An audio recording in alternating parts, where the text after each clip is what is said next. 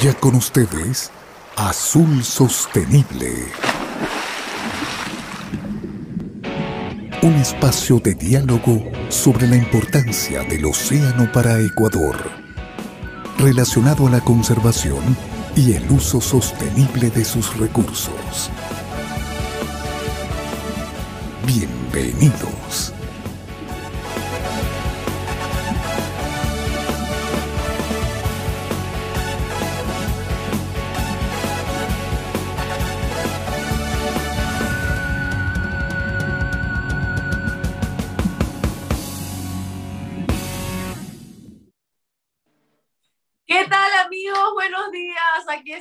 Estamos diferentes, no estamos en el estudio, por supuesto, porque hay que respetar también todas las disposiciones del COE Nacional, pero aquí estamos en la casa, cada uno, con nuestro fondo. Yo tengo una tortuguita que al lado que me, me dirá las respuestas de, de, las encuestas.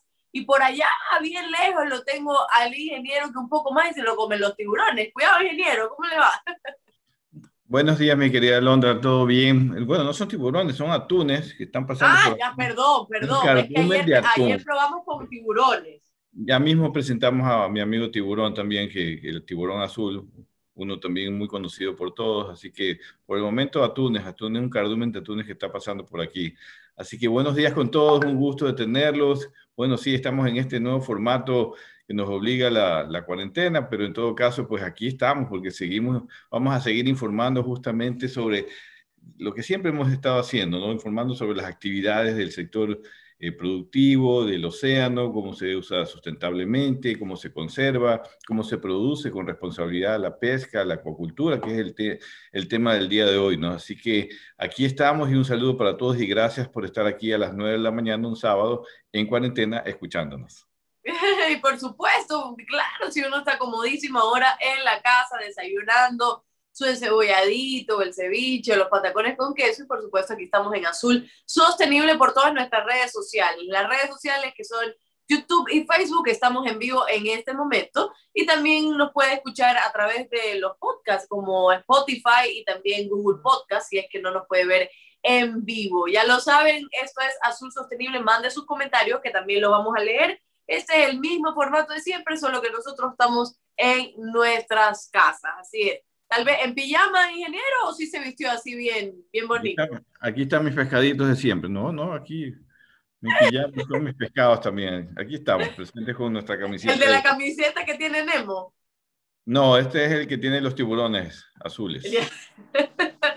Perfecto. ¿Qué les parece entonces si vamos con nuestro primer segmento, Noticias desde el Mar? Presentamos Noticias desde el Mar.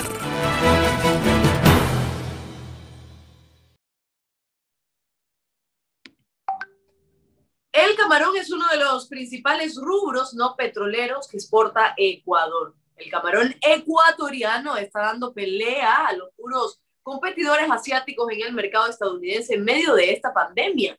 Los envíos de este producto crecieron en febrero pasado y convirtieron a Ecuador en el segundo proveedor en Estados Unidos. Indonesia estaba en el segundo puesto, pero los camaroneros ecuatorianos han retomado momentáneamente esa posición ante el crecimiento de las exportaciones. El crecimiento de las ventas en libras en el mercado norteamericano representó un 58% en ese mes, contrario al descenso del 42% que significaron los envíos a China. Las ventas a Estados Unidos significan el 22% de lo que vende el país. El presidente de la Cámara de la CNA indica que el producto ecuatoriano tiene un estándar superior al de la competencia en ese mercado, dado que en Ecuador no se usan antibióticos. La competencia asiática es durísima, afirmó, pero tiene graves problemas de rechazos por presencia de antibióticos. Ecuador tiene un récord limpio, asegura Camposano.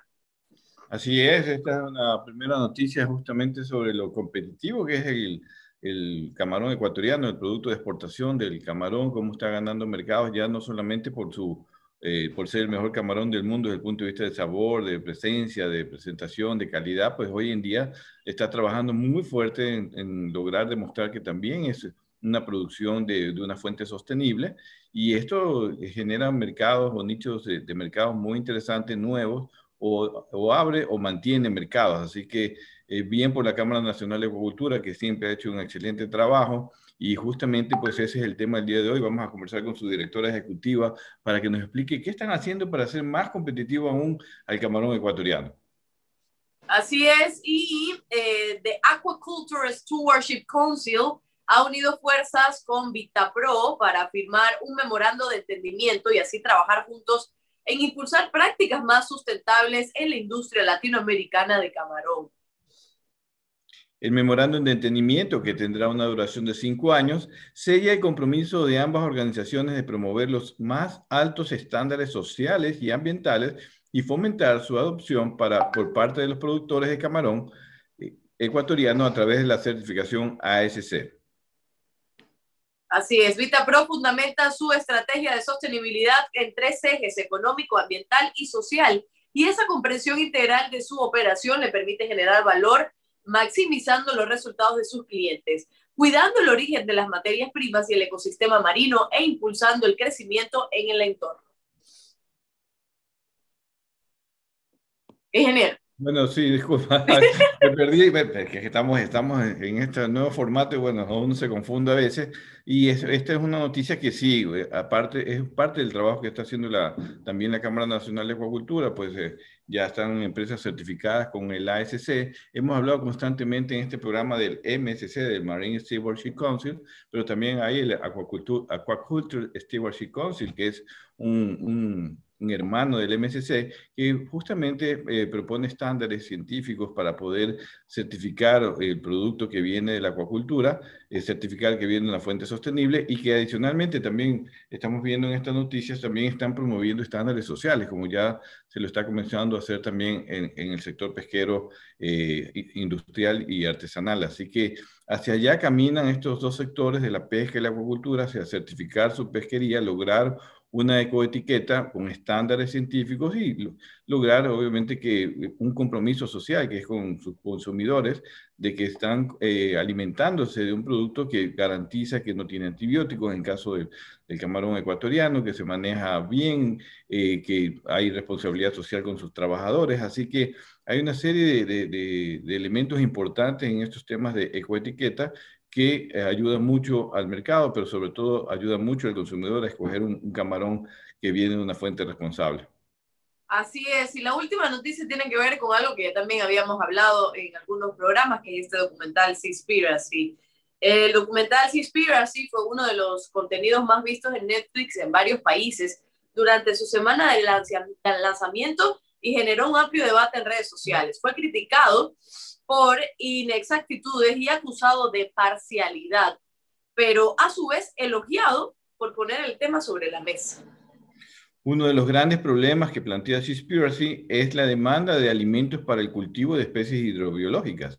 En esa línea, la ASC respondió que este es un tema absolutamente importante, por lo que las instalaciones que certificamos deben demostrar que no solo obtienen su alimento de fuentes responsables, lo que significa transparencia total y no alimentos de fuentes ilegales o insostenibles.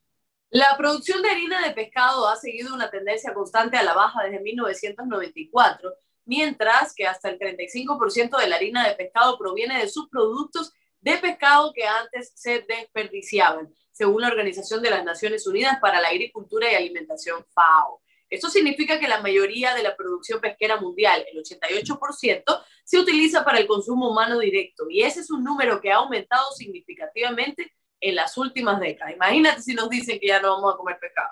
No, pescado, ni camarón, ni nada. Ya dijo ese documental que ya hemos dicho varias veces, bueno, lo han dicho expertos científicos aquí eh, en nuestro programa, eh, que no es un documental, sino una propaganda realmente de, algún grupo interesado en que no se coman productos del mar y que se coman y que se alimenten más de productos veganos.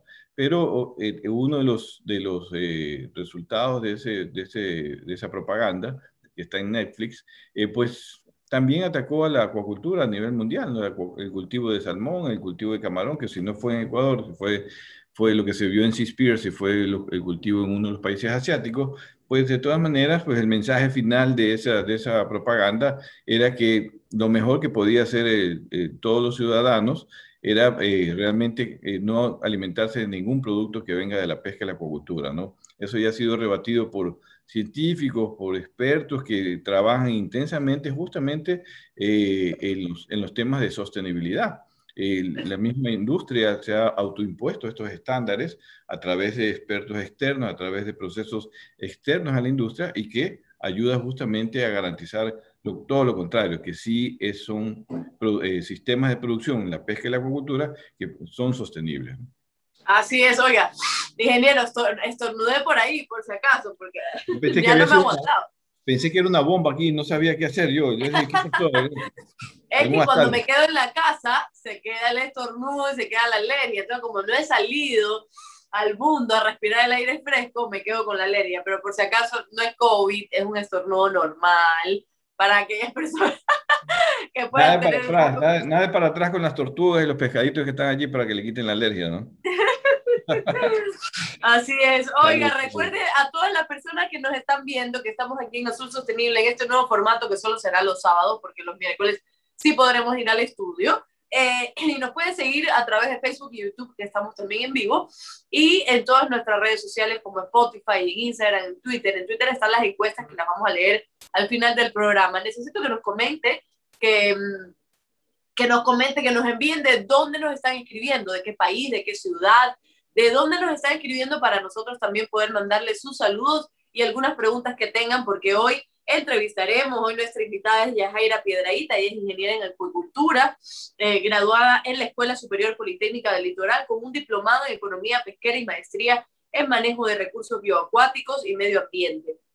Entre el 2007 y el 2012 trabajó en el sector público al frente de la Dirección General de Acuicultura y luego en el Instituto Nacional de Pesca y desde el 2011 es directora ejecutiva de la Cámara Nacional de Acuicultura organización que agrupa a todos los actores de la industria camaronera ecuatoriana. Ella será nuestra invitada. Antes vamos a ver un video y después leemos algunos saludos que ya nos están llegando. Así que Isaac, póngale play. Apriete el botón.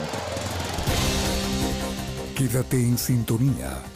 Ya volvemos con más de Azul Sostenible.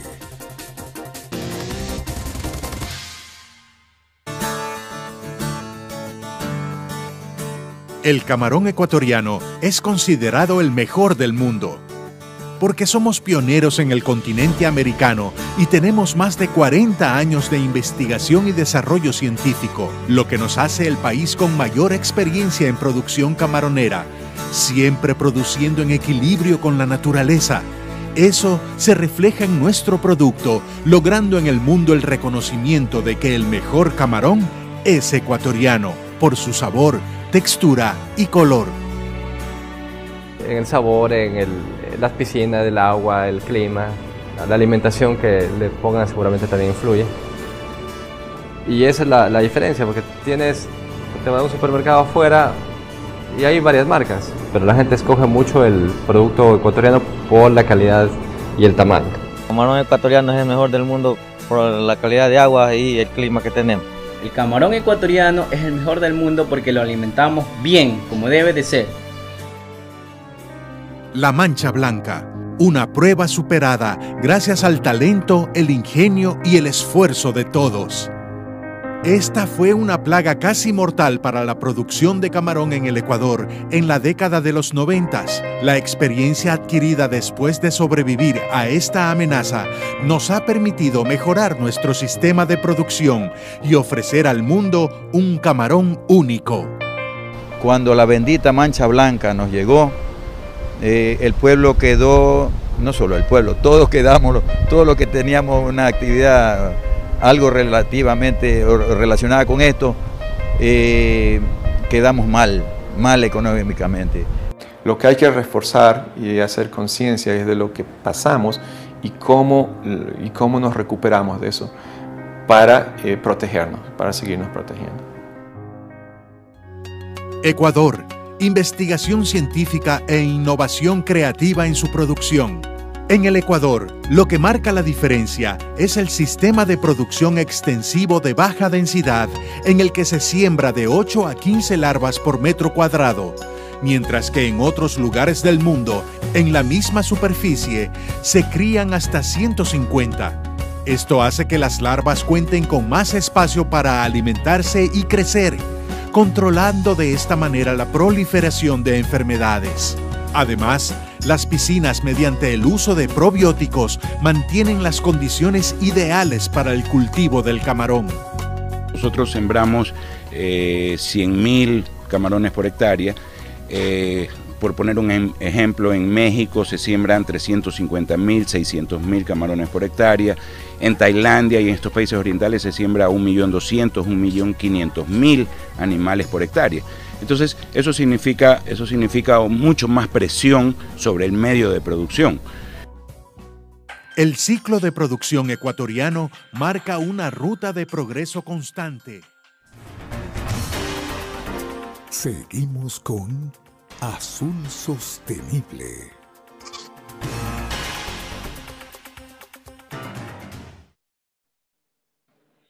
Eh, seguimos en Azul Sostenible, interesantísimo video sobre la producción también de camarón en el Ecuador. Importante también conocer la historia y cómo se ha salido adelante a pesar eh, de todos los problemas ¿no? que se pueden tener. Tenemos algunos saludos. Recuerden que también nos retransmiten desde Radio Cascade, así que muchísimas gracias y saludos también a todos los amigos de Radio Cascade que nos están escuchando. Esto es Azul Sostenible y estamos, por supuesto, también en Teleradio por streaming web eh, y en 1350 AM. Tenemos el primer saludo de Livington Panta, nuestro, ¿cómo era? Corresponsal azul, ¿cómo era? Azul Móvil. azul, móvil. Nos saluda desde Manta, desde Manta, capital atunera del Pacífico, así dice Livington. También tenemos otros saludos. Eduardo Abudeye, que siempre nos ve los días sábados. Si no me equivoco, está en la isla Isabela, en Galápagos. En la isla Isabela, ya al extremo del Pacífico. Así es, dice buenos días, hoy distantes pero unidos. Buena información, cuídese Alondra, se la ve agripada, ¿no, Eduardo? No se agripada, que tengo una alergia, pero... Ah, Eduardo, que hay que llevarla a Isabela para que respire aire así fresco, Isabela, ahí usted sabe que la lleva a ver tiburones, tortugas, eh, a, la, parte alta de la isla Isabela, así que usted... Cuando fui a Galápagos nunca me dio alergia y, lo saben. Entonces yo creo que mi cura está en Galápagos, digo yo, ¿no? También tenemos a Marcelo Morán, que ya está conectado. Buenos días al equipo de Azul Sostenible. Programa especial en estos momentos difíciles para uno de sus miembros, eh, un miembro de su equipo. Fuerza para Yasmín, nuestra solidaridad. Estos momentos unen más. Eh, eh, gran grupo de trabajo. Así es, Marcelo, y por supuesto nosotros Queríamos dejarlo para el final, pero ya que lo mencionaste, mandarle toda nuestra solidaridad y nuestro más sentido pésame a nuestra albacorita hermosa, Yasmín Bastidas, quien eh, su padre ya falleció debido eh, a esta enfermedad que estaba pasando durante todos estos días, momentos muy duros para nuestra Yasmín, eh, y, y, todavía seguirán siendo momentos duros, ahora hay que salir adelante, pero le mandamos todo nuestro cariño, todo nuestro amor y que ya la queremos de vuelta para, para poder hacerla sonreír un poco, que esa sonrisa también nos ilumina, ¿no? No, así es, así es, enviarle ese abrazo eh, fraternal y cariño de siempre a nuestra querida Yasmín, a toda su familia, que están pasando por este momento de, que les, hace falta alguien muy importante, su padre falleció en estos días, así que lo mejor que podemos hacer es expresarle nuestro cariño, nuestro afecto, que le esperamos pronto, es parte de nuestro corazón, de nuestro equipo de trabajo, no solamente aquí en Azul Sostenible, ella es parte también de, nuestro trabajo en, en, Tunacons, toda la gente de, de Tunacons, los, la gente de las empresas le ha mandado su abrazo y el sentido pésame. Así que un abrazo gigante para, para nuestra querida Albacorita, nuestra querida Yasmín, que en verdad nos hace mucha falta. Así es, nuestra amiga que de hecho está conectada en ese momento dice, los extraño tanto, el día lunes vuelvo con fuerza. Así es, creo que tiene que, que recibir el, el, abrazo y el cariño de todos sus amigos y de esta salimos juntas. Juntas y juntos, así que no hay problema, Yasmin. Te queremos. Y además te necesito para las noticias porque ya quiero regañar a Maggi, necesito las encuestas y que me ayudes a la respuesta, todo eso necesito. Así que el lunes ya de vuelta y el miércoles esperemos que esté también en el estudio. Y ahora sí, vamos a darle la bienvenida a eh, Yajaira Piedraíta, Yajaira que me coge con una alergia, imagínate, yo haciendo así, qué, qué vergüenza. Pero Yajaira Piedraíta... Esta es la discoteca anoche. Yajaira... el hielo en el whisky y todo. ¿Qué, ¿Qué, pasó, enero? ¿Qué es ese comentario, oiga? ¿Qué, qué, qué, qué whisky? Uno que aquí se cuesta a, las 9 de la noche, tranquilita. Qué, qué vergüenza, la verdad. Yo le, garantizo que, yo le garantizo que no se acostó a las 9 de la noche. Claro que no, pues si ustedes no me dejaron acostarme a las 9 de la noche haciendo toda esta ah, prueba. Bueno, yo nomás, yo nomás dije que le garantizo, ¿no? Bueno, ya hay la Piedradita, ingeniera en acuicultura. Eh, el tema de hoy eh, precisamente es ese, ¿no? La acuicultura sostenible del camarón en Ecuador. ¿Cómo está, Yajaira? ¿Cómo le va? Buenos días y muchas gracias por estar en el programa. Buenos días, Alondra, Guillermo. Muchas gracias por esta invitación. Eh, un espacio importante para que nuestra industria pueda difundir lo que está haciendo y que el público conozca un poco más de los detalles de cómo se produce camarón en Ecuador que está pues calificado como el mejor camarón del mundo en, los mercados a los cuales llega. Precisamente la primera pregunta es, eh, Yajaira, ¿por qué es tan importante, sobre todo aquí en el país, eh, eh, desarrollar e implementar y, y, y, realmente eh, darle este progreso a la acuicultura? ¿Por qué es importante la acuicultura? Bueno, antes que nada no es Yajaira, es Yaira o Yaira. Yajaira tengo audífonos y me retumba más cerca. Ah, eh, ¿Cómo es Yaira? Yaira o Yaira. Ya, perfecto, Yaira. La H, la H es muda en español, pero ya estoy acostumbrada a la, a la confusión. Bueno, sí, eh, Ecuador es uno de los principales países productores y exportadores de camarón. En el 2020, pues eh, logramos remontar las cifras de exportación de India y estamos posicionados como el primer exportador mundial de camarón. Y, y, más allá de eso, estamos identificados como un país que produce camarón con excelente calidad, con eh, gran desempeño a nivel de controles de calidad en los mercados del mundo y pues eh, con, algunas iniciativas de la industria que nos han permitido posicionarnos a nivel mundial un poco más de promoción nos falta a nivel de consumidores eh, y precisamente pues eso es lo que la Cámara está tratando de hacer en, estos últimos tiempos. Perfecto. Y ahora, el tema del camarón, veíamos un video en donde se ha pasado muchísimos, muchísimos problemas y sin embargo, eh, el camarón es uno de los mejores, algo así estaba escuchando también. ¿Qué es lo que se ha hecho y qué es lo que hace que el camarón y exportar camarón sea realmente un beneficio y genere tanto rédito económico para Ecuador?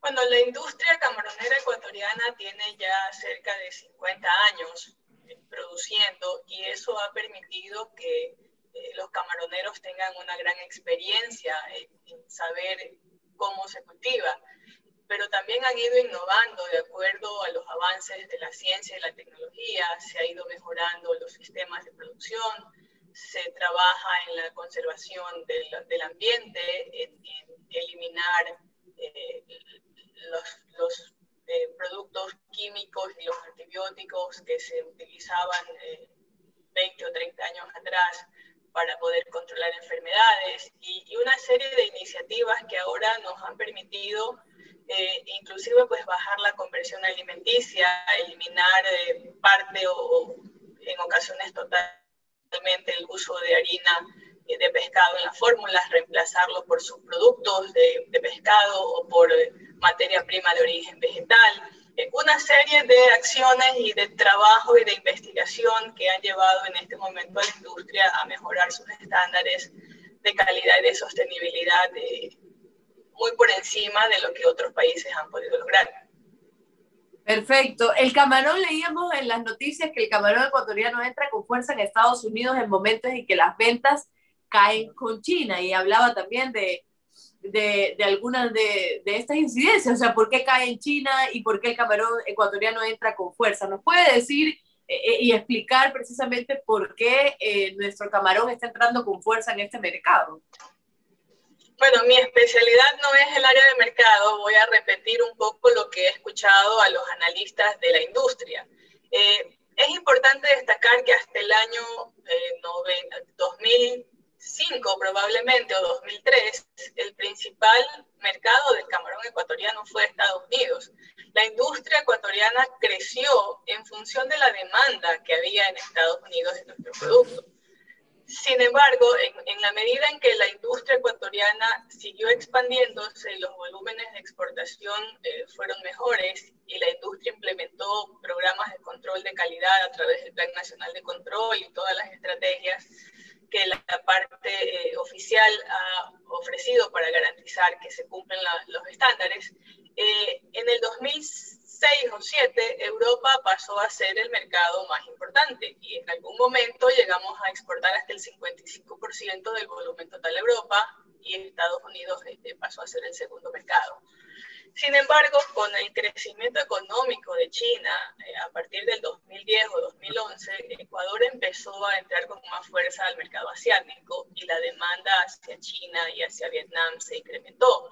Entonces, no es que Estados Unidos disminuyó sus volúmenes de compras, ni Europa tampoco disminuyó sus volúmenes de compras. Si se analiza la el histórico de las toneladas exportadas por año, hay un incremento del 1 o 2% en el mercado europeo, que es un mercado que tampoco crece en volumen de, de, consumo porque su población se mantiene muy estable, y se ha mantenido o ha disminuido hacia Estados Unidos en, en, términos de volumen, no de porcentaje, eh, muy poco. El asunto es que la, el crecimiento de la industria ecuatoriana en los últimos 10 eh, o 15 años ha sido de alrededor del 10 o 12% anual. Y todo ese volumen lo ha venido absorbiendo el mercado chino. Entonces, todo el excedente de producción que Ecuador ha venido teniendo año a año eh, ha sido directamente proporcional a la demanda de China sobre nuestro producto. Eh, lo que sucedió en el 2020, que es un fenómeno mundial es que la demanda eh, se cayó a nivel del mundo porque Ecuador exportaba principalmente camarón entero congelado. Eh, no hay mucho valor agregado, ni hay producto pelado, ni precocido. Eh, entonces, quienes más compran este tipo de producto entero congelado, las cajas de 2 kilos en bloque, son precisamente los restaurantes, los hoteles y los servicios de catering. ¿Qué fue lo que cerró por completo durante todo este año de pandemia en lo que no, no podíamos tener eventos sociales, ni convenciones, ni congresos, ni las familias podían salir a alimentarse? Entonces, lo que, lo que se ha estado vendiendo de camarón ha sido pues el camarón pelado, listo de cocer, eh, para calentar en microondas, y no teníamos ese producto eh, nosotros disponible de forma inmediata. Eh, sin embargo, la industria se ha tenido que adaptar y ha crecido muchísimo hacia ofrecer otras alternativas a los consumidores y tuvimos también pues una mejor apertura del, del mercado norteamericano y hemos empezado a retomar esa eh, posición de, de, primer proveedor que teníamos hasta el año 2003. Pero, pero bueno, estamos trabajando en eso. Perfecto, ingeniera, qué interesante, qué interesante también conocer esto porque a veces no entendemos qué es lo que está pasando y de repente nos lanzan la noticia de que sí, que se han bajado las deportaciones, etcétera, pero no entendemos también que la pandemia puede afectar de alguna otra forma. Ingeniera, le digo ingeniera para no confundirme de nuevo con el nombre, oiga, porque por ahí le dije como tres nombres diferentes. Ingeniera, voy a ir a un corte, vamos a ver un videito y a regreso leemos algunos saludos y el ingeniero tiene más preguntas. Ya volvemos. Quédate en sintonía. Ya volvemos con más de Azul Sostenible.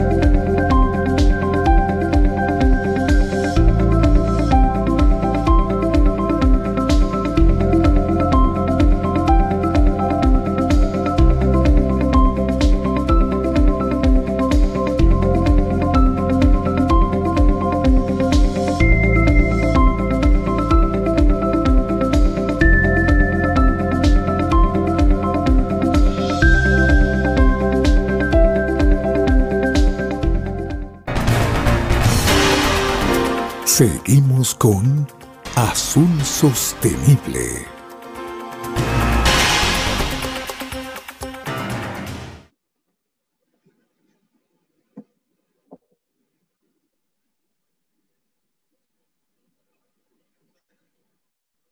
Sin micrófono, mi querida Londra. Desconecte el...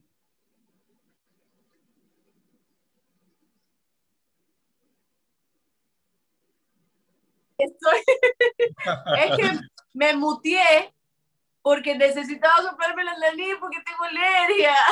Yo pensaba que ya se había ido al océano y por eso no la escuchábamos, que estaba hablando. Aquí estoy, aquí estoy. Eso que tengo aquí no es blush, es alergia, que mi naricita se pone muy roja. Decía que no puedes escuchar. Por, me da risa que el ingeniero e Isaac, que también lo estamos escuchando nosotros, no se te escucha la otra. Las cosas que pasan por Zoom y por todo esto, pero a la, ver, la verdad es que celebramos el hecho de que tengamos esta conexión. Antes no hubiéramos podido hacer el programa. Sin embargo, ahora tenemos estas formas de comunicación y de conectarnos y a mí me parece maravilloso. Solo es cuestión de adaptarse. Vinieron para quedarse realmente, están facilitando el trabajo de una forma muy práctica para reuniones nacionales internacionales, sí. para comunicarse con ya en todas las comunidades, inclusive poco a poco, ojalá que haya internet en todo el país eh, fuerte y seguro. Así es, Pero ojalá, ojalá. Vamos, hasta allá hay que modernizarse. Ojalá sí es y que todos tengan acceso al Internet, porque ya es más una necesidad que un, que un privilegio. Eh, les decía que pueden conectarse con nosotros a través de Facebook y a través de YouTube, porque estamos conectados, estamos transmitiendo también en vivo, y eh, nos transmite Radio Cascade, y también nos puede escuchar por Teleradio 1350 AM y por streaming también, que estamos en Teleradio. Tenemos algunos saludos también. Eh, Thor Ness nos dice lo máximo, Mija Alondra y Mr. Guillermo. Mi mami, que está en el otro cuarto, también está viendo el programa y dice Alondra con alergia. Yo les dije que yo tengo que salir de la casa para que se me quite la alergia, pero bueno. Mira, eh, paté de camarón, paté de atún, perdón. Ah, de, también me quiere matar, ingeniero. Me, no, no, ¿Tienes no, problema conmigo, ingeniero? Eso, eso no sabe Yaira, que es alérgica al camarón. Así que Yaira tiene que decirnos eh, ahora cuál es la solución para Alondra para que pueda comer camarón. Ajá ya, ya le voy a preguntar eso a la ingeniera. Eh, tenemos otro saludo, Fernanda Romero, buenos días a todo el staff de Su Sostenible. Saludos desde algún lugar de la playa en el confinamiento. Qué rico también. Eh, dice mi mami, lindo los fondos de pantalla. Ingeniero, sí, sí se cambió. Tiene que cambiarse. Pues. No, ya mismo viene, ya. ya mismo viene que está desayunando, está comiéndose ya. ya. Pili, Pili Fuentes está viendo el programa, también está conectado. En YouTube también tenemos a Rocío Reyes. Buenos días, por favor. Me gustaría que hablaran e investiguen sobre el agua de mar y sus beneficios a los seres humanos. Griselda Donatucci es la persona idónea para conversar de este tema muy importante. Muy bien. Gracias, Rocío. Lo vamos a valorar también en el programa para poder invitar, ¿no? Y saber quién es Griselda y qué ha hecho y todo y poder invitarla porque sería bueno. ¿Sabe que el agua de mar también es muy buena para el tema de la alergia? Eso yo lo sé. El agua de mar, cuando yo estoy en el mar, yo no tengo alergia. Se, se me quita por completo este proceso fastidioso. Así que me imagino que eh, tiene también esos beneficios. Seguimos conversando aquí. Recuerda que nos puede seguir mandando sus saludos. Y seguimos conversando con, ay, ay, ay, ya, ya, Yaira Piedraíta. Bien, bien. Me siento un poco difícil después de costumbre.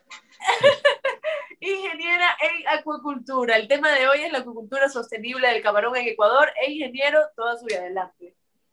Yaira, ¿cómo estás? Buenos días, gracias por estar aquí brindarnos tu tiempo el día sábado para compartir justamente un, un, un sector muy importante como es el sector camaronero que, eh, como todos ya se ha hablado al comienzo, se ha contribuido mucho en, en producción, en exportación, en fuentes de trabajo, en una dinámica que genera más allá. A veces pensamos que el camarón solamente es ponerlo en una piscina, crece, se, se lo alimenta con algo balanceado y ya crece. Pues atrás de esto hay toda una cantidad de seres humanos desde el punto de vista de investigación científica, desde el punto de vista empresarial, de los trabajadores que están en, en las camaroneras, que las camaroneras no están, no están cerca, pero hacia allá tiene que, y ha generado trabajo justamente en esas comunidades de, también de, de costeras, ¿no? Las comunidades de los pescadores también artesanales, inclusive, porque han compartido este crecimiento del sector camaronero.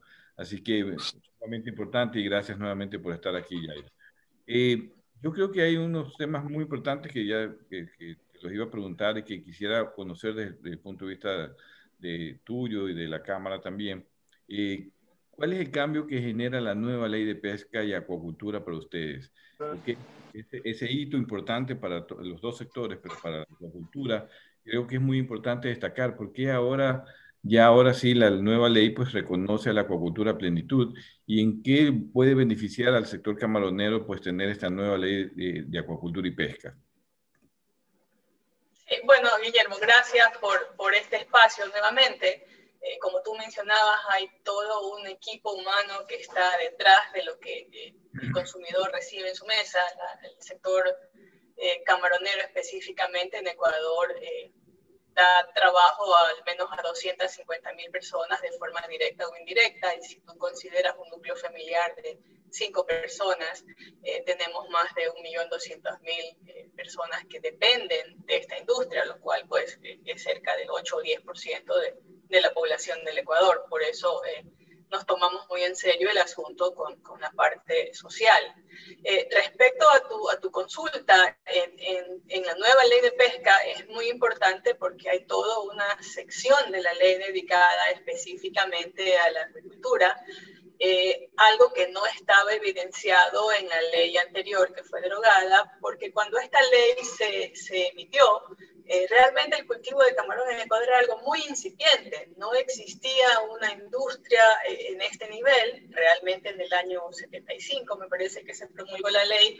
La ley era ley de fomento pesquero, incentivaba la actividad pesquera, algo que ahora eh, realmente ya no está enfocado en el incentivo, sino en el ordenamiento y en hacer que la, la industria y la actividad tanto de pesca como de agricultura sigan creciendo ordenadamente dentro de los estándares de, eh, temas ambientales, sociales y económicos eh, del nuevo marco legal y de las exigencias de los mercados. Entonces, sí nos da esta nueva ley, eh, digamos que las reglas claras también contemplan sanciones que antes no estaban estipuladas en, en, la ley anterior, por lo tanto va a haber una forma más efectiva de controlar eh, las malas acciones que se pudieran ejecutar en la industria por, por parte de, pues, de, determinados actores.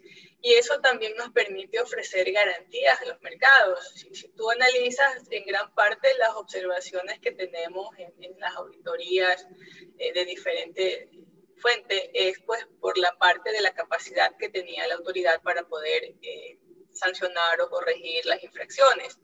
La nueva ley contempla con sanciones muy fuertes, inclusive pues con, temas penales, algunos delitos que están tipificados allí y los vincula con el Código Orgánico Integral Penal, lo cual le da mucho más fuerza. Entonces, eh, tiene sus aspectos positivos, como te digo, y también tiene su efecto ya mucho más de, eh, de, sanción, eh, lo, cual pues es bueno para evitar que se cometan delitos en, en diversos temas. Así que como sector trabajamos muy activamente en, la formulación y en las propuestas que, hizo la industria para que esta ley salga adelante y pues nos dio mucho gusto que las propuestas en su mayoría fueran acogidas. Otro tema importante es que eh, el tema de las concesiones y de las autorizaciones para los diferentes establecimientos de la industria eh, están muy bien eh, establecidos sus requisitos, el tiempo de duración, eh, la capacidad que tiene la, industria para poder hacer inversiones de mediano y largo plazo, sabiendo que pues, sus permisos van a estar activos.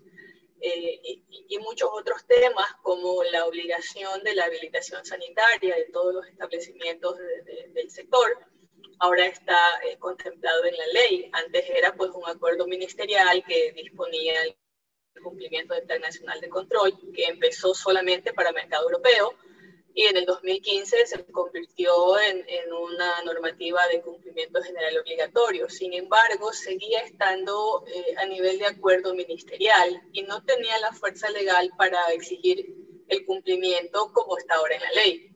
Entonces, eso también es una garantía adicional para el consumidor y para el mercado de destino, de, de que tenemos una ley que nos exige cumplimiento de estándares de calidad que son los más altos del mundo.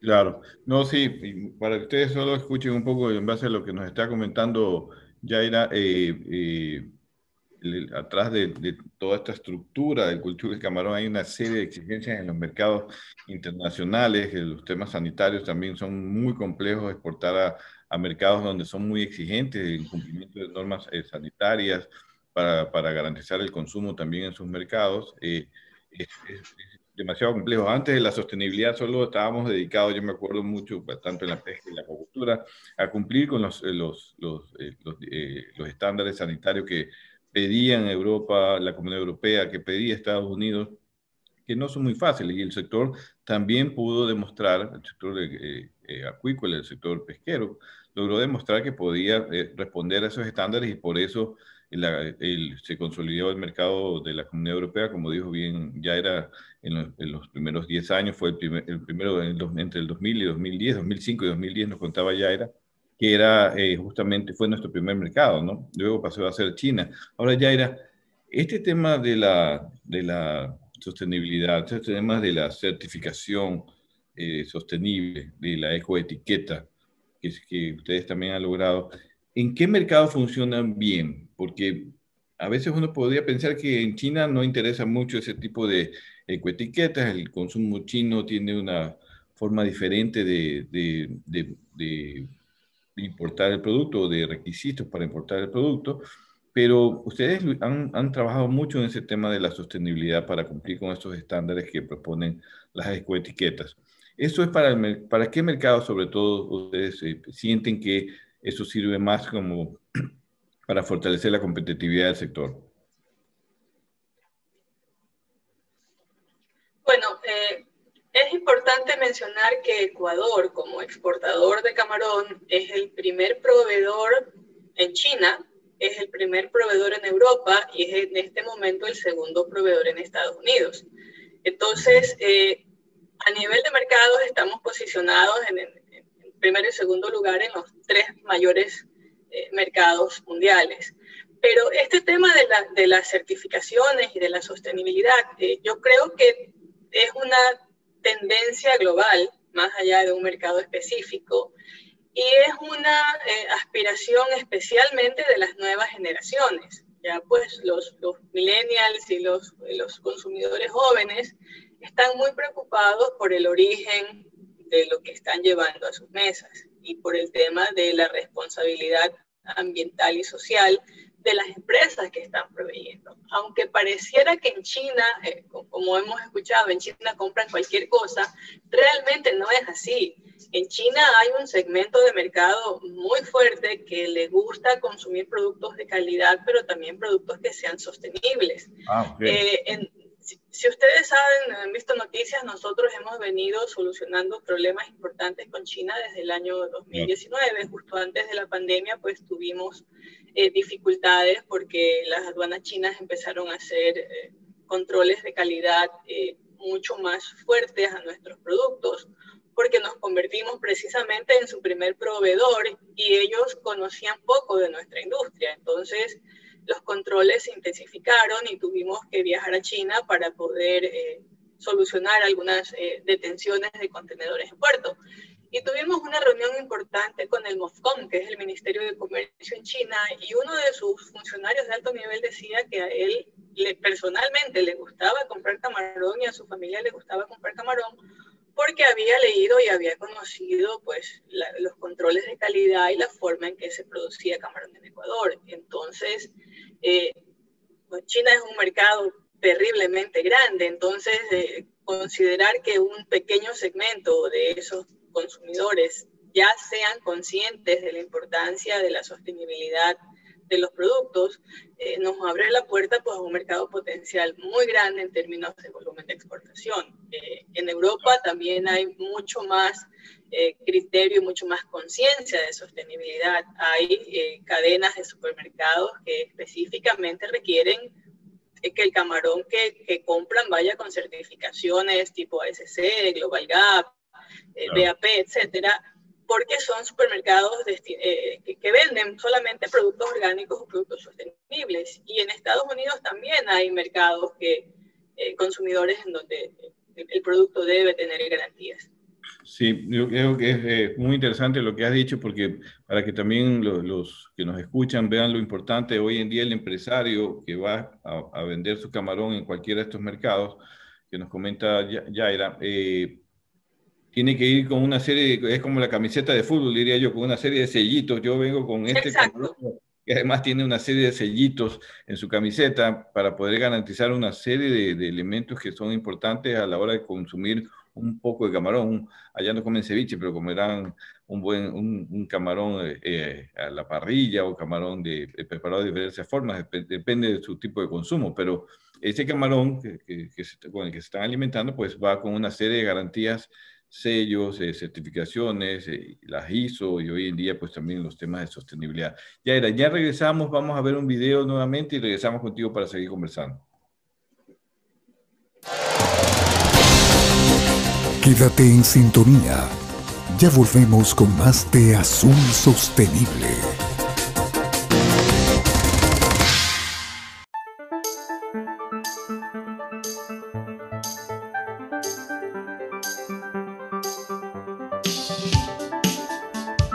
Alegría y el júbilo era evidente en el rostro de los pescadores artesanales de Cojimíes de la provincia de Manabí, quienes cosecharon los primeros camarones criados en cautiverio dentro de las jaulas marinas, frente a la isla Júpiter en el estuario de esta caleta pesquera.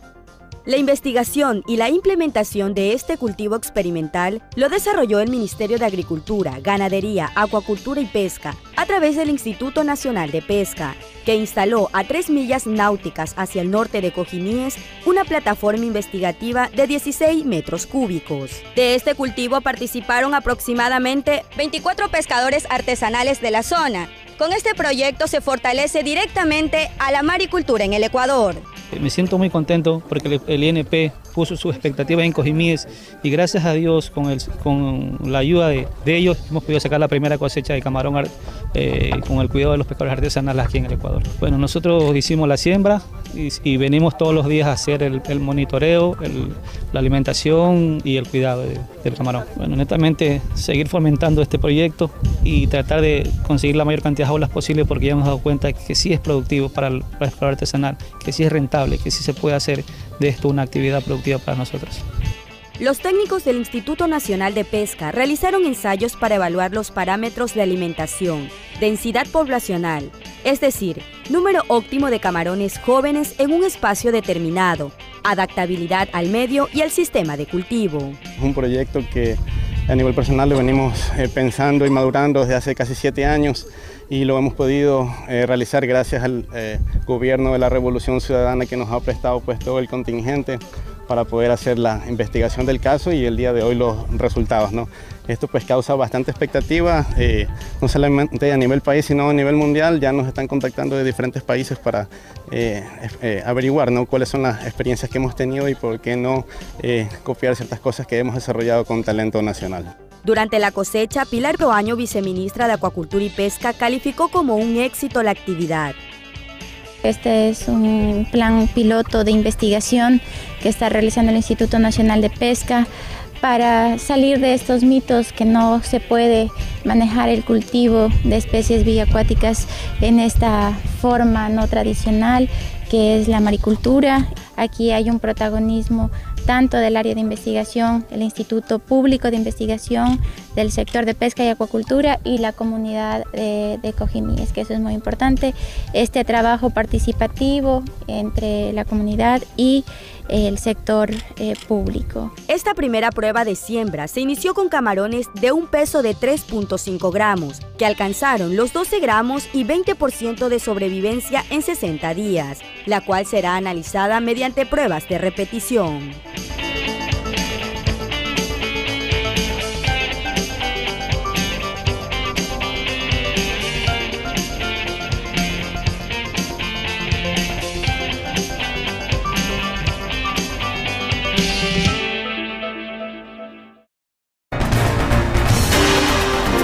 Seguimos con Azul Sostenible.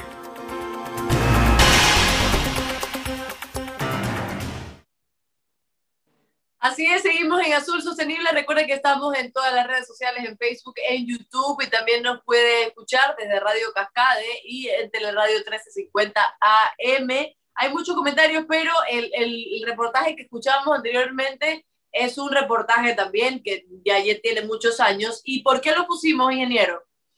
Bueno, lo pusimos porque una de las preguntas que, quería hacer la Yaira es cómo ven la maricultura, la Cámara Nacional de Acuacultura, cómo ve la, maricultura también como una expectativa que se ha dicho, se ha hablado mucho, en este programa hemos hablado de varias especies, y una de las, de las posibilidades también que se investigó en algún momento era también eh, eh, hacer cultivo de camarón en el mar, ¿no? Pero más allá de que sea el, camarón en el mar, aparte de tenerlos en piscinas, eh, como los tienen hoy en día, pues, ¿cómo ve la, Cámara Nacional de Acuacultura el impulso de la maricultura?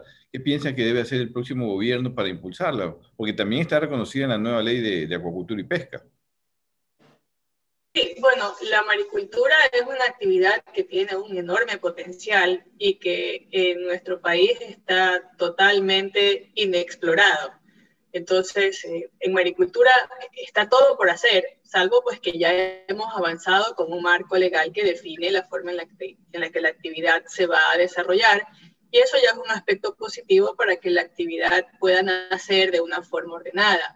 Sin embargo, hay que ser conscientes que eh, la industria de camarón tiene 50 años de evolución en este país y digamos que si no tenemos aún la fórmula completamente definida, eh, por lo menos ya sabemos cómo cultivar camarón y lo hemos ido mejorando. Eh, en maricultura todavía no hay eh, experiencia y hace falta mucha investigación para poder crecer a los niveles medianamente iguales a los que ha llegado Camarón. Es importante destacar que necesitamos establecer los paquetes tecnológicos completos cuáles son las especies que se van a poder cultivar, eh, toda la información respecto a su ciclo biológico, sus estrategias de alimentación, los mecanismos de cultivo, qué tipo de infraestructuras vamos a poder utilizar. Hay diferentes formas de jaulas, cómo ubicarlas, de qué materiales van a estar construidos. Eh, asimismo, pues las estrategias de eh, manejo y de comercialización. Hemos visto algunas especies que tuvieron un boom y que luego tuvieron un declive terrible porque no había una estrategia o un estudio de mercado eh, efectivo que realmente pudiera permitir que la actividad prospere. Lo vimos con ranas, lo vimos con, eh, eh, con langosta australiana, por ejemplo. mucha gente invirtió en, en langosta australiana y luego el producto estaba allí y no había cómo comercializarlo. Eh, y lo hemos visto con, con, otras especies que pues a nivel terrestre tampoco prosperaron. Entonces es importante que definamos eso, si es que se va a hacer con fines eh, comerciales y de exportación. Sin embargo, también hay otras formas de hacer maricultura y, y pueden ser estrategias de repoblación de stocks o de poblaciones de, de especies naturales que están amenazadas o que han sido sobreexplotadas. Y hay muchas iniciativas, por ejemplo, en Japón, en donde se hace desarrollo de especies eh, solamente para luego liberarlas al mar y proveer de recursos a, los seis o ocho meses pues, a las comunidades de pesca artesanal.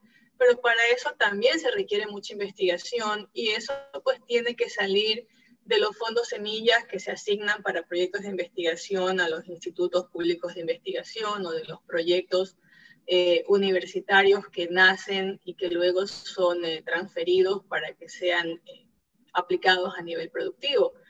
yo recuerdo en algún momento cuando hacía la maestría, formamos una propuesta para repoblación de pepino de mar, porque justo en esa época eran los conflictos por la pesca en Galápagos y las cuotas de captura. Yo recuerdo pues cierre del aeropuerto, manifestaciones en, en, en las islas, por eso de allí. Y era una propuesta interesante, claro, un proyecto académico simplemente que no, no llegó eh, a, germinar eh, a nivel productivo, pero planteaba eh, establecer una unidad de producción de pepinos de mar de la especie que está en Galápagos, llevarlos a fase de asentamiento para liberarlos en las zonas en las que tradicionalmente se había capturado pepino y que ya estaban sobreexplotadas que pudiera retomarse pues, como una actividad importante de, de, maricultura, ¿no? ¿no? No, solamente pensar en las jaulas flotantes, eh, que, que, en su momento pues, eh, está relacionada con, con, lo que hemos visto de cultivo de salmón, sino con temas como pepino de mar, como bivalvos, que sirven para filtrar el agua y eliminan sólidos suspendidos. Salud, Alondra.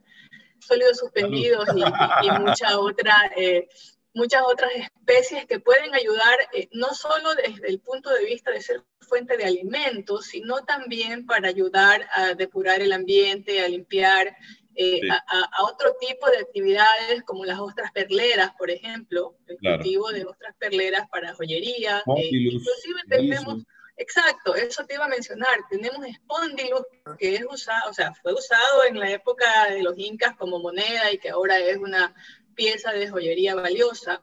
Y que está pues prohibido en este momento de extraer porque están al borde de la extinción.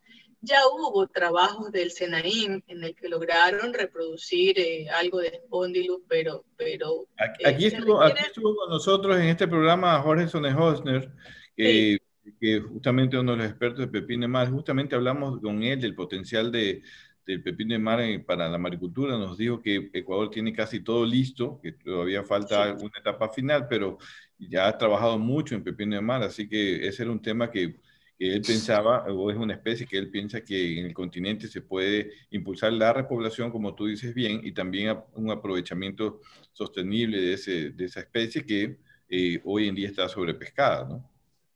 Por supuesto, el tema de las perlas, eh, yo recuerdo haber visitado Senaín cuando estaba María de Lourdes Cobo trabajando allá, ella había hecho, había logrado eh, sacar ya pues, perlas MAVE en, en un proyecto piloto, eh, hay, algunos trabajos que se hizo con eh, ostras en las comunidades eh, costeras, la entrada, San Pedro, por allí también con algún fondo de Grupo Novis. O sea, como, te digo, en, en maricultura hay todo por hacer, pero sí se requiere inversión y se requiere investigación. Y si tú te vas al lado del empresario camaronero, obviamente tienes que ofrecerle un paquete tecnológico completo para que eh, el empresario pueda invertir. Pero no puedes pedirle a un empresario camaronero que en estos momentos los márgenes, digamos que son bastante estrechos por todas las dificultades de mercado que hemos eh, mencionado, no puedes pedirle que investigue durante cuatro o cinco años de su propio capital para poder sacar adelante un proyecto que luego es copiado por todos los demás a los que, que están esperando que les vaya bien. No, no, no, hace mucho sentido. Ya tuvimos, por ejemplo, lo, que sucedió hace unos años con el grupo que hizo eh, mucho esfuerzo por, por, sacar adelante el proyecto de Covia. Lamentablemente no les funcionó, pero es un grupo empresarial que invirtió mucho dinero, mucho esfuerzo, mucho recurso en salir adelante eh, porque no teníamos en el país un paquete tecnológico completo desarrollado. Entonces sí requerimos que parte de investigación y que los fondos públicos se destinen al desarrollo de estos proyectos que luego nos permitan que las empresas inviertan ya con actividades productivas y generando empleo. Claro que sí, muchísimas gracias Yaira, ingeniera, eh, por estar con nosotros en nuestro programa. Lamentablemente ya tenemos que despedirnos, pero siempre bienvenida a nuestro programa y disculpe con esta alergia que ya me ha visto estornudar, soplarme la nariz, me ha visto de todo, pero gracias por estar aquí. Bueno, muchas gracias por la invitación. Eh, realmente pues es una, un espacio que ustedes han abierto muy interesante para que la gente, eh, el público en general conozca qué sucede detrás del sector pesquero y del sector acuícola, porque como en algún momento conversábamos con Guillermo, hay muchísimo trabajo detrás de estas industrias que realmente eh, la gente no conoce.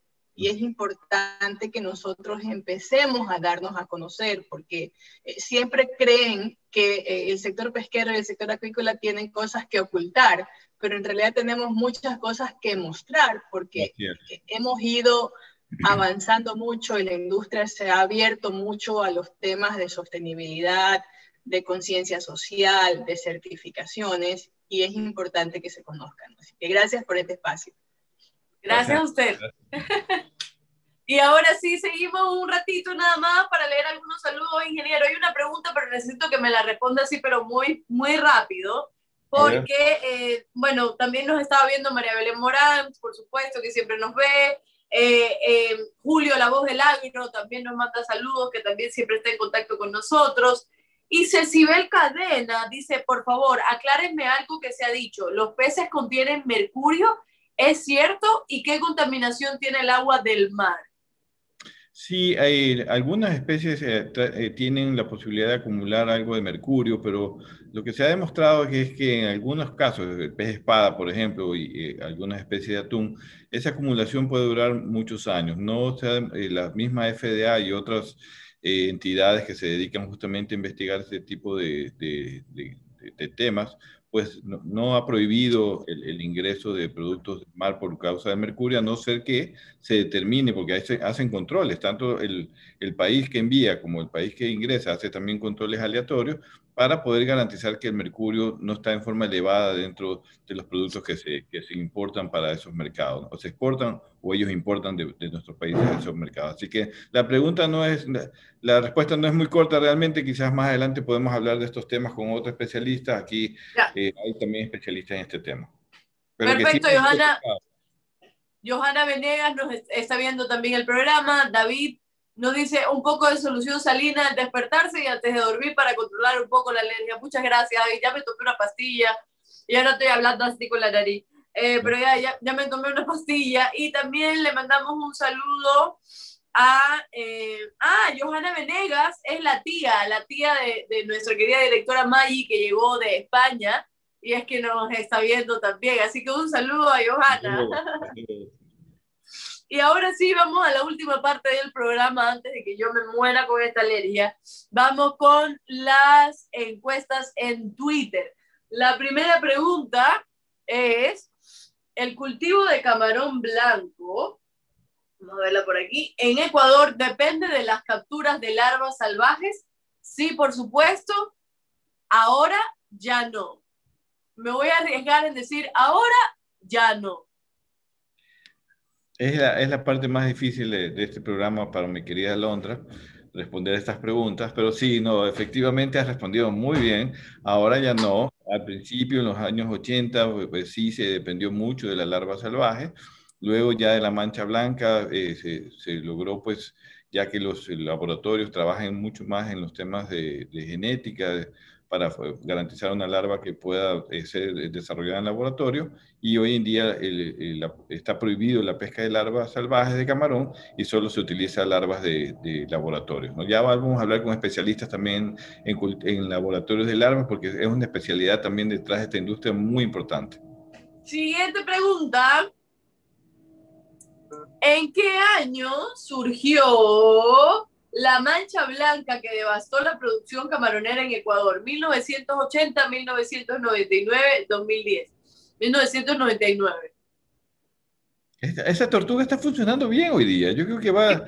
aquí atrás me está diciendo todo. Sí, esa, esa, es la clave suya. Yo, ahora está muy bien. Nadie me está diciendo la respuesta, por si acaso, pero yo hago caso al programa. Yo escucho los reportajes, yo escucho a los invitados y por eso respondo. Muy bien, está muy bien, le vamos a creer esta vez. Pero sí, efectivamente fue en los años 90 y el año 99, sobre todo fue el mayor impacto de la mancha blanca para el sector camaronero, que logró recuperarse muy bien y hoy en día pues garantiza que ese tipo de, enfermedades, al menos no, no les afecten, no afecten a los ecuatorianos. Así es, vamos a la siguiente, Isaac. ¿Cuál es el principal mercado del camarón ecuatoriano? Esta pregunta obtuvo 853 votos para que, para que, para que vea. Eh, ¿Cuál es el principal mercado del camarón ecuatoriano? ¿Estados Unidos, Unión Europea o China? Estados Unidos, pues Estados Unidos. ¿Qué pasó ahí? ¿Tortuga? Esa tortuga parece solo Escúcheme, escúcheme, escúcheme. En la, noticia que leímos al principio hablamos de Estados Unidos, pero aquí en la computadora mi respuesta, y además voy a tomarle una foto, dice Unión Europea pero estoy confundida. Pero mi respuesta aquí es Unión Europea, estoy segura que no es ni Estados Unidos ni Unión Europea, es China. Ahí está. Recién llega la tortuga china a decirle. sí, hoy en día, pues como dijo Yaira, es el mercado más importante, eh, pero Estados Unidos fue un mercado inicial muy importante para el desarrollo de la industria camaronera, lo explicó muy bien Yaira, y luego la Unión Europea, los tres son mercados muy importantes. Yaira, oiga. Yaira, Yaira, oiga. Este, eh, eh, los tres son importantes, son mercados muy importantes para el sector camaronero. Así que, es más, hay que expandir mercados, México, Brasil, y ya hablaremos más adelante con, quizás nos acerque la invitación José Antonio Camposano, que maneja también muy bien los temas de las exportaciones de camarón, los mercados, ellos están metidos de cabeza en eso, pero para que nos explique un poco más este tema. Y la última pregunta es, ¿de qué zona costera oceánica es nativo el camarón blanco que se cría en Ecuador. Océano Atlántico, Océano Pacífico Oriental y Océano Occidental. Me río porque le estoy escribiendo a la directora y le digo, ¿me puedes decir cuál es la última respuesta? Y me dice, no sé. Así que ya pues. Ya pues pregúntele la tortuga ahí. Pacífico, Pacífico, Pacífico Occidental oriental, al Pacífico Oriental. Es originario aquí de nuestra zona, de México hasta Perú, es, naturalmente desde el camarón blanco. Luego de eso, pues se ha podido eh, ir a otros océanos o otros eh, lugares donde se ha cultivado camarón, el Atlántico, parte también el Océano Pacífico Occidental, han usado el camarón blanco para intentar desarrollar el cultivo de camarón también. Así que, pero naturalmente el camarón es de acá, de nuestra zona, ¿no? Desde México hasta Perú.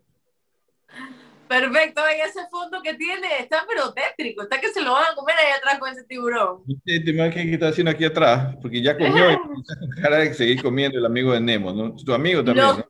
Los peces, dicen los, los, los, tiburones, ¿no? Los peces son amigos, no con vida. Me imagino que ese, eso también dirá Ali Tabrizi. Ali Tabrizi.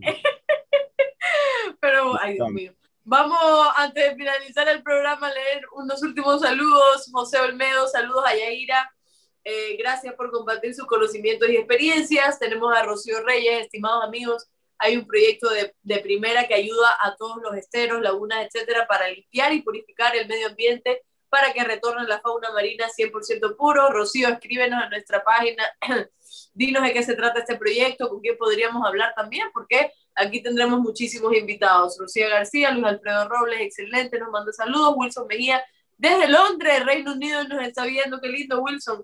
Gracias, que hasta allá llega nuestro azul sostenible. Y ahora sí, es hora de irnos para ver si puedo respirar un poco. Esto no es COVID, es alergia, así que tranquilo. y nos vemos, nos vemos el próximo miércoles. sí, vamos a estar en el estudio esa vez.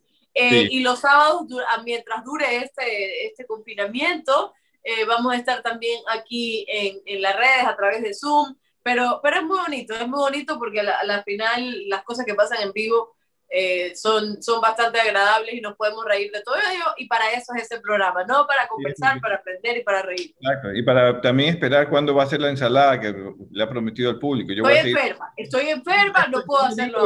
ahorita no hay tiempo, pero hay un compromiso que o usted sea, ¿Qué cara? ¿Con qué cara? ¿Con qué vergüenza viene usted a mí a apurarme para que haga una, una ensalada cuando usted se demoró casi un año en hacer un papel? Casi un año. Eh, busqué una fecha especial que fue mi cumpleaños. no, eso lo dijo después porque tenía que decirlo. No, no, no, no, no, a mí no me venga con ese cuento. Y algunos amigos también para que hagan el mismo bullying que hicieron conmigo. Testigos tengo, testigos tengo y tengo a toda su familia a favor mío y en su contra. Ah, y además con Chontacuro ahí al lado de bocaditos también. Porque no, no, gracias. Dice, dice la tortuguita que no, gracias. Así que ya lo sabe, el día miércoles, el día miércoles a la una de la tarde estamos, estaremos en vivo también en YouTube, en Facebook, en Teleradio 1350M, en Radio Cascade que nos retransmite y en todas nuestras redes sociales. Recuerde que siempre un día antes, más o menos, ponemos las encuestas, las encuestas en Twitter. Sería bueno que participen porque ahí también están aprendiendo. Esto es Azul Sostenible. Gracias, ingeniero. Gracias, a ti, Alondra. Gracias a todos por estarnos escuchando. Los esperamos el día miércoles para seguir conversando sobre Azul Sostenible y el océano. Un abrazo a todos. Abrazo y a Isaac también, que está ahí en los controles, que ha hecho posible también que esto se dé, y a nuestra directora Maggie. me dijo, Isaac, ha tomado unas fotos muy interesantes. Que la vamos a, ya, ya me imagino, ya me imagino, todo lo que pasa detrás de cámara, ya me imagino todo lo que pasó con Pinarí. Pero bueno, este, nos vemos el miércoles. Chao. Chao. Gracias por habernos acompañado en este programa. Esperamos que te haya gustado. Encuéntranos en Facebook, Instagram o Twitter y cuéntanos qué te pareció. Hasta la próxima.